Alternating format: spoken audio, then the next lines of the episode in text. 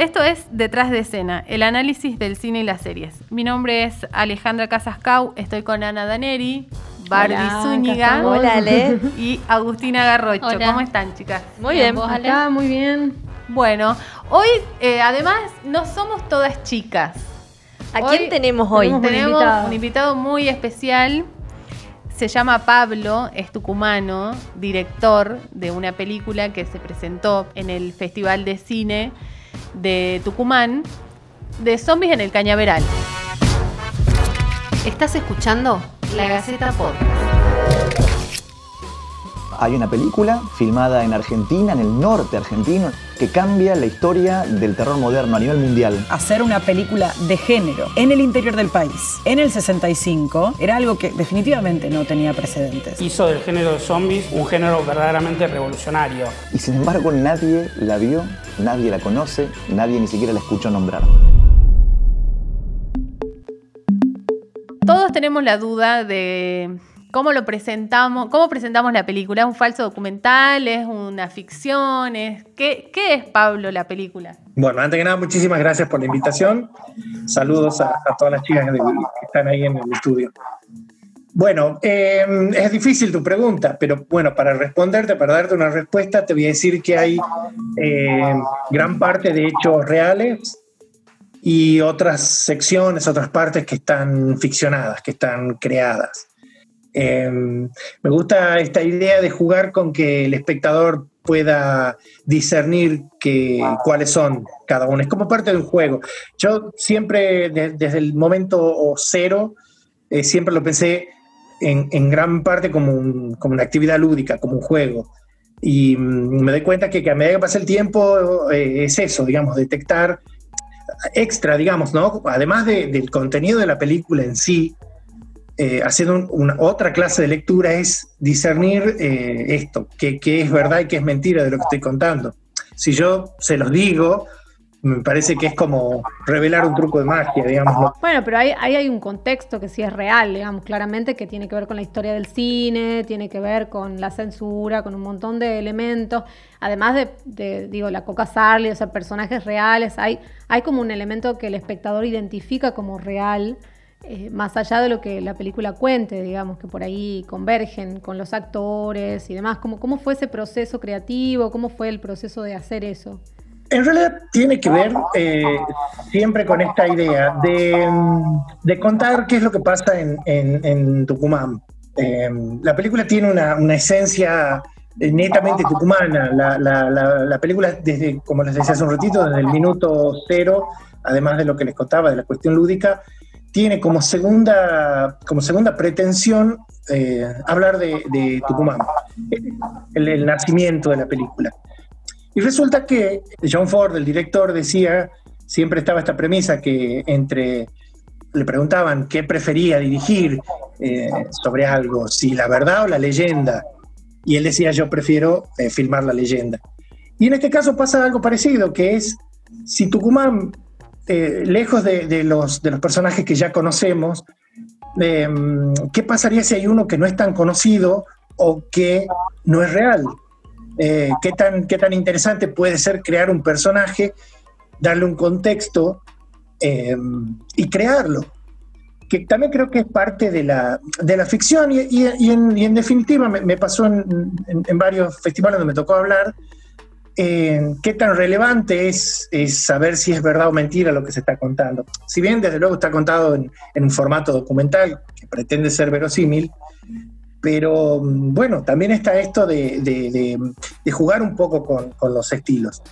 Eh, volviendo a la pregunta, es eso, es eh, de- de- desde cero crear, hablar de, Tucumán en, en primera medida y a través de un personaje, en parte real y en parte ficticio, contar la historia de lo que pasaba en Tucumán en la década del, a fines de la década del 60. Decías recién que hablabas de Tucumán y entre una de las cosas que dice la película es la, la dificultad de hacer cine lejos de la capital, nombra. Incluso el personaje dice que buscan técnicos de Buenos Aires para filmarla y todo eso. ¿Qué cosas crees que siguen pasando en la actualidad? Eh, es muy buena tu pregunta. Eh, mira, afortunadamente, afortunadamente desde un tiempo a esta parte, y en, en, gran medida gracias a la Escuela de Cine de Tucumán, puedo decir y puedo afirmar por experiencia propia que no necesita en este momento traer ningún técnico de, Buenos Aires para, desarrollar un producto de, primera calidad. Eh, Tucumán, gracias a, ya todas las experiencias, tanto televisivas como cinematográficas, como web, como cortometrajes, em, desarrolló eh, una serie de, profesionales que, vuelvo a decirte, no tienen nada que envidiarle a técnicos de Buenos Aires. El único, el único inconveniente que, uno encuentra es, a, diferencia de Buenos Aires o de otras grandes capitales, además de Tucumán, es la continuidad, o mejor dicho, la falta de continuidad. Eh, Tucumán todavía, eh, a diferencia, como te decía, de Buenos Aires, eh, está muy limitada por la producción que dependa siempre del Estado, del Inca en este caso. Y quizás Buenos Aires tenga muchos más privados que hagan audiovisual. Tucumán, en, gran medida, como te decía, depende muchísimo de los concursos, tanto web como, bueno, ya sea el Glazer, que bueno, eh, Zombies nace gracias a un Glazer.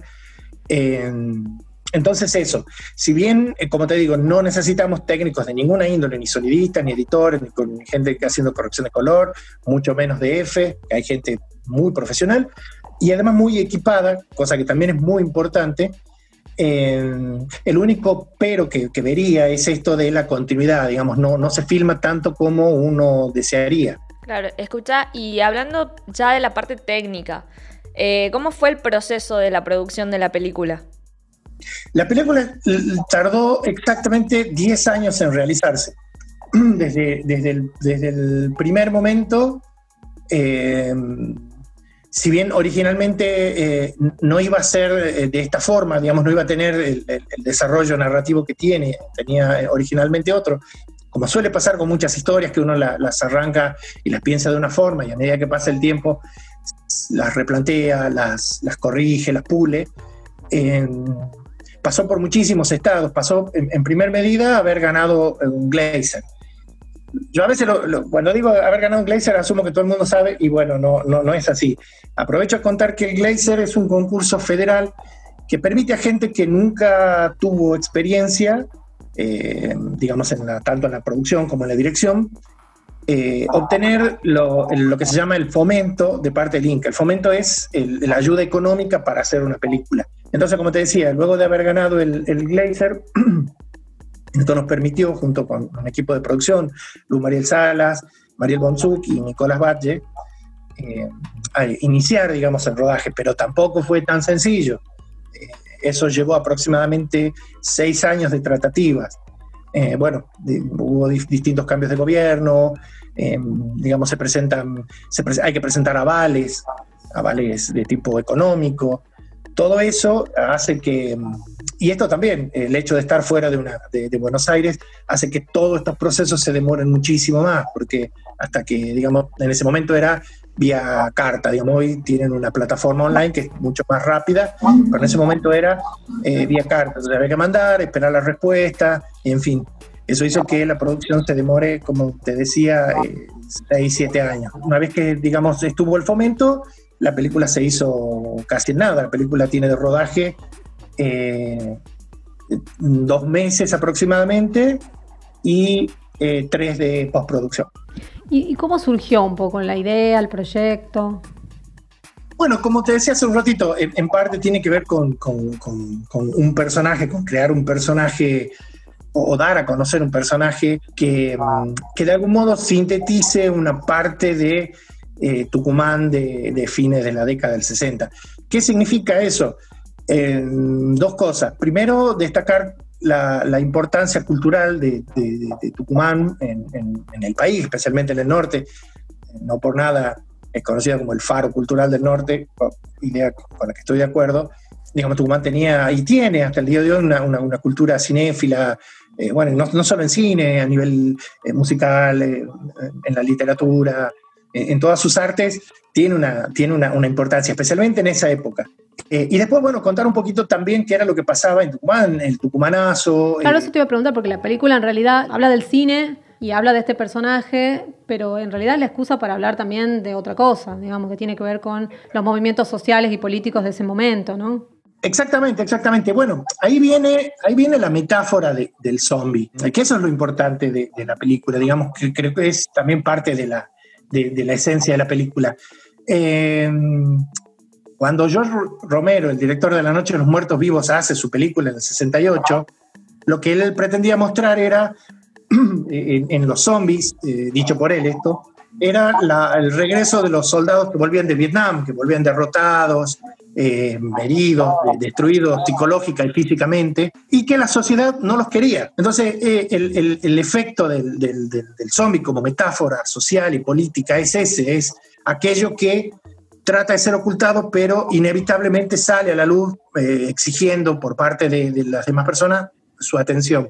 En el caso de Zombies en el Cañaveral, la, la metáfora social y política está dada a través de eh, los trabajadores de la zafra. Recordemos que en el 68, el 9 de julio exactamente, cuando llega Onga- eh, Onganía por primera vez a nuestra provincia, el primer año de su, de su etapa dictatorial, lo primero que hace es ordenar el cierre de la mitad de los ingenios de Tucumán.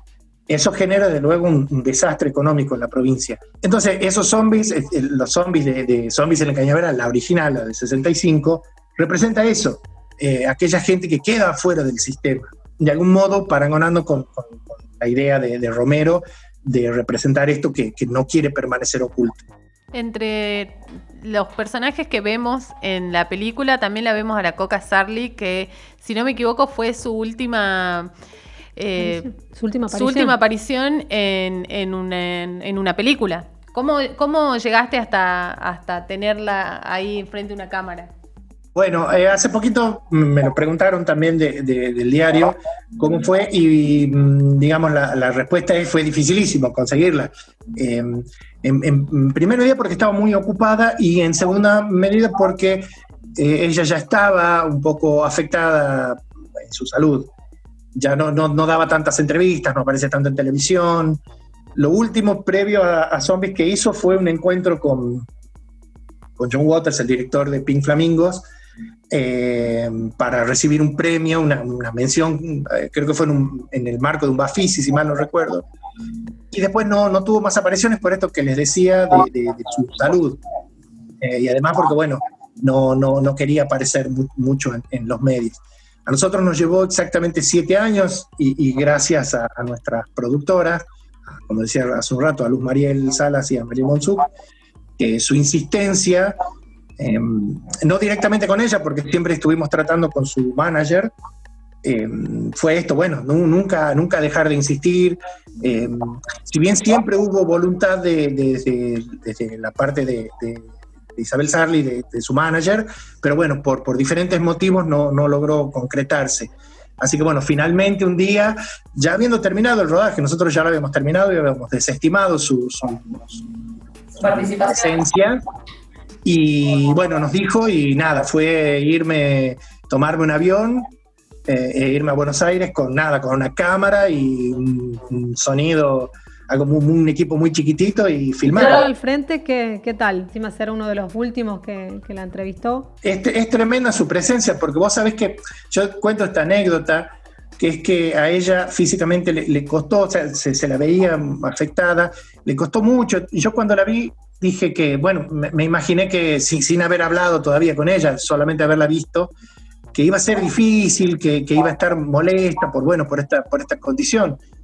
Pero no, una vez que, una vez que se encendieron las cámaras, realmente se, se vio la clase de artista que era, eh, predispuesta, con una memoria brillante, con, una, con, una, con un humor y con una gracia y con una, y con una, con una un cuidado por su, por su estética y, y su, y su, su- su figura eh, tremendo, cosas que nosotros también, por supuesto, accedimos a, a- a cuidar y a respetar.